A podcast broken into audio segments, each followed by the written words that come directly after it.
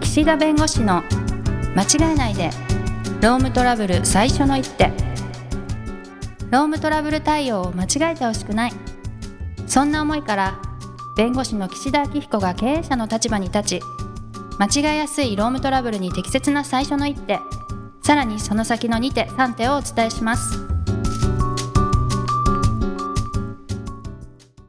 皆さん、こんにちは。弁護士の岸田明彦です。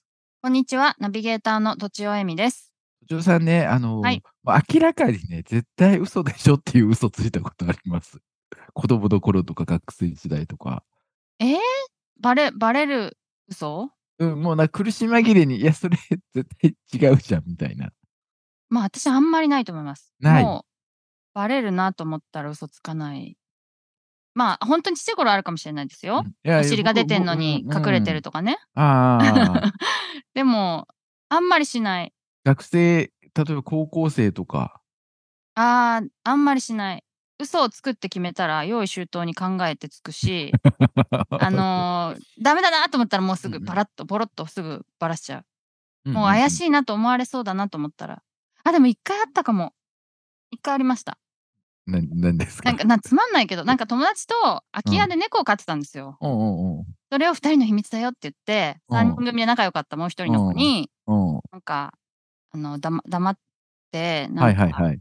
名前で、何々ちゃんがどうこうでって言ってるんだけど、何それって言われて、いやいや、なんかいとこの子みたいな言ってあ、あ、はいはい。嘘ついたのを思い出した。ああ、全然まあまあバレてました。嘘でしょって。 だよね。うん。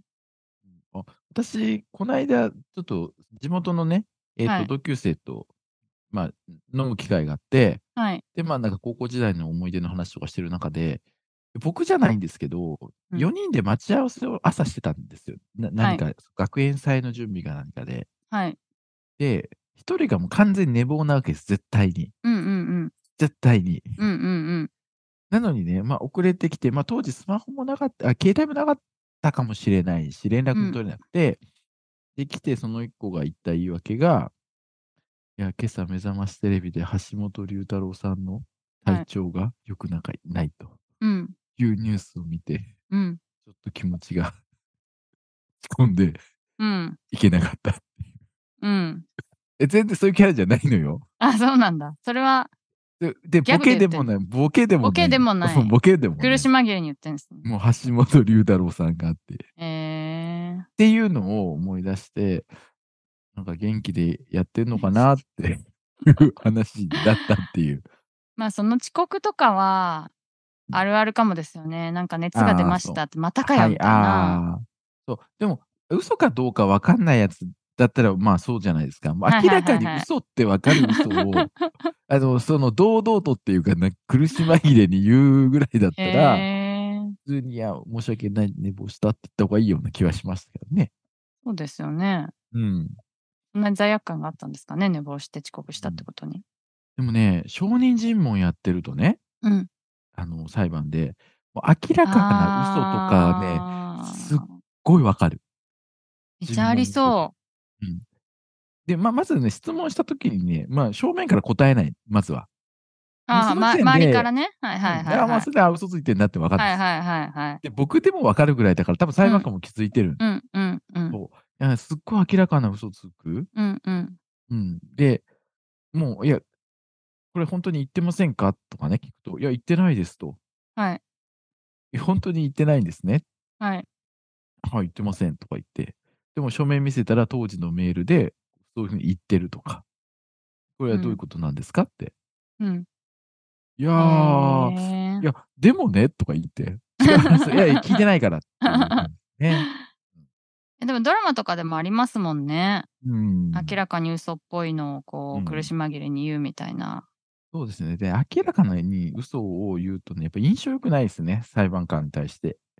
でもなんかあの日常生活だとうん明らかな嘘ってみんなから嘘だろって言って嘘嘘レッテル貼られるじゃないですか、はいはいはい。でもそのドラマとか見てると裁判とかの場合嘘だっていうことがやっぱ証明できないと嘘が通っちゃうみたいな、まあ、それその証言も一つの証拠だからね。はいはいはいはい、そだからそういうとこのが辛いなと思っ証言にねそうそてうそう。証言に矛盾する証拠がね、また別に出てくればね、それで、そのやっぱあなたの言ってることは嘘だねってなるんだけど、確かに、それ以外証拠がないと。そううんだからその政治家さんとかでもあるじゃないですか。知りませんとか。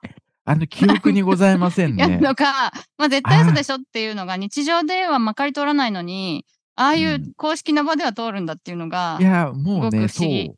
うん。あのね、記憶にありませんもよく出てくるんです。証言あの、裁判でも。ああ、はいはいはいはいでもはい。ね、もうね、あどうしようのもない。もうね、すんごい早いの。 えなんとかですかって聞くときに、うん。こう私は聞くわけですよ。うん、うそのねん。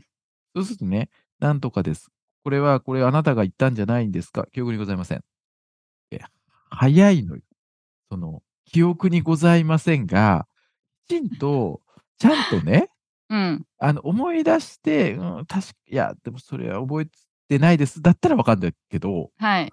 もうそれ聞かれるの分かってる。はいで。も記憶にないと言えと多分、アドバイスが入ったか分かんないんだけど、はい。はい。なんとか、これ言いましたよね、記憶にございません。それっすごく、て、ね、うん。演技がうまいかどうかは加味されないから、うんってことですよね。どっちを言っても そう一緒だってことでそすうよね。ひ筆記上はね、筆記というか、そうんうんうんのあの記録上は記憶になうんいうんしか残らないんだけうんど、うんうん。裁判官からすると、いや、ちゃんと真剣に思い出して答えようとしてないなというふうに分かってしまって、ああ、そうなんですね。うんえ、うんその演技がめっちゃ下手で、うん、思い出そうとしてるのに、それも嘘だなってバレても心証悪いんじゃないんですかうん、まあそうだよ ね。だからちょっとまあ、まあ、間を置いてから、うん覚えてないですっていうのは、まあ一般的な答え方だけど、でね、まあ、今日の話ですけど、あ一応あれよ、あの、今のところも、あの、ちょっとあの雑談ではないから、あ はい、はい。の、嘘に対する裁判官の見方をちょっとお話ししたってところなんですけど、うんうん。まあ、よくね、こう、まあ、日々のこう仕事されてる中で、ちょっとメンタル疾患っぽいなっていう人がいらっしゃるわけですよ、従業員の方でね。はい。うん。で地形の話で。はい。うん、そうそうそうそう。で、その時にあの会社さんの方で、いや、この人絶対メンタルがおかしいから、あなた病院行きなさいよとかっていうふうになんかこう、断定的に言っちゃうと、いや、うんそんなね、あのメンタルかどうかもわかんないのに、なんかこう決めつけて、病院行けとかって、みんなの前で言って、なんか病人扱いしたのは、なんか許せないとかっていう、なんか変な方向に行っちゃうので、うんうん、まあ、まずは、ちょっと言動が問題があるとか、なんかね、決められた時間に来れないとか、居眠りしちゃうとか、急に大きな声出すとか、物忘れがは激しいとかね。ってなってきたら、まずはこの、勤務態度が良くないってことで注意指導していくわけですよ。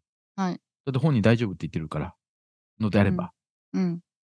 ただそれが多分続いちゃうんですよ、病気であればね。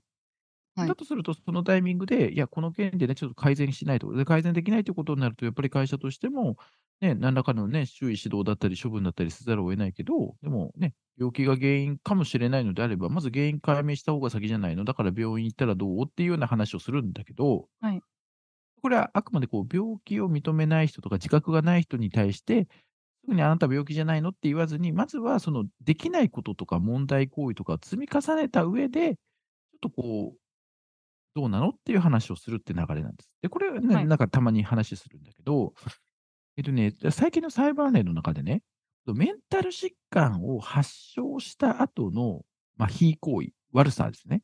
はい。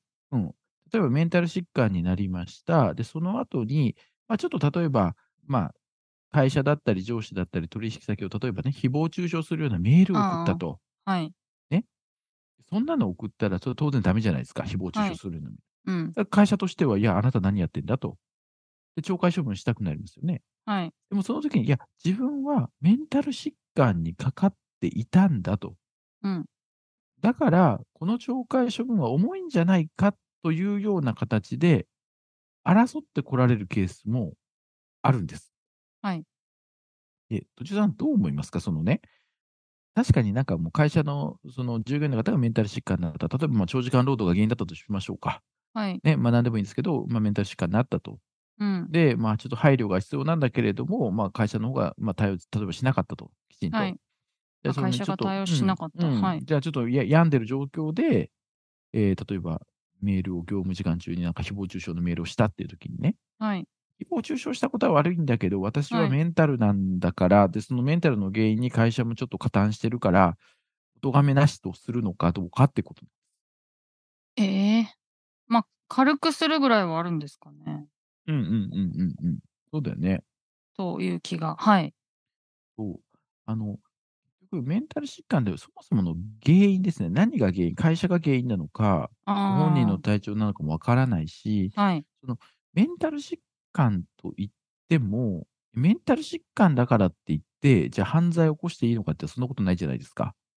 上場の問題としてね、いろいろあるかもしれないですし、もう本当に、あの自分の責任能力がないぐらいのあの意識状態になってれば、それはまた別ですけれども、はい。だから別にあの病気を抱えてるから処分が軽くなるっていうのはちょっと違和感はあるんです。うーん。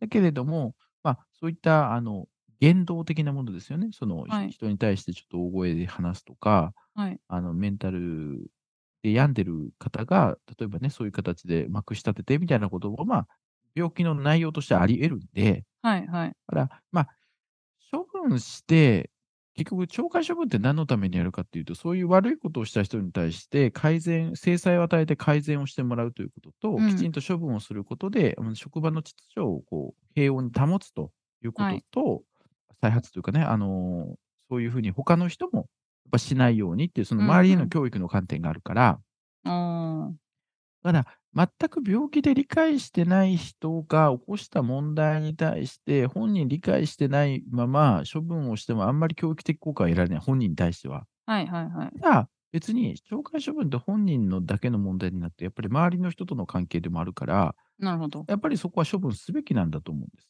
一定のね。はい。ただ、都庁さん言ったように、まあそういう上場だよね。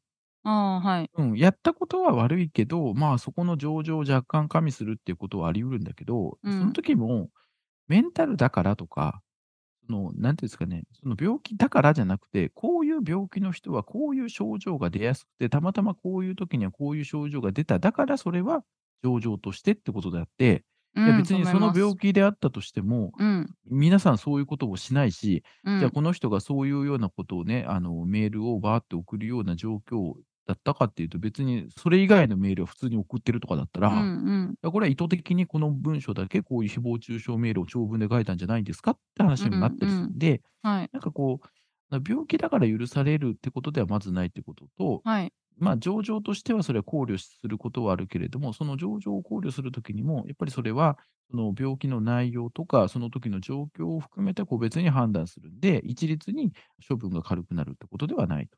うんうん。ただね、裁判例は確かね、そうやっぱり病気発病した後の、まあ、言動であって、はい。ちょっと処分が重すぎるみたいな形で、解雇ではなかった、降格かなんかだったと思いますけれども、やっぱりちょっはいとそれも処分が重いよねってことで、うんでやったことは悪いけど、処分が重いってことなんで、じゃあ処分うんうをん軽くすれば、まあ有効だった可能性もありますから、うん、なるほど。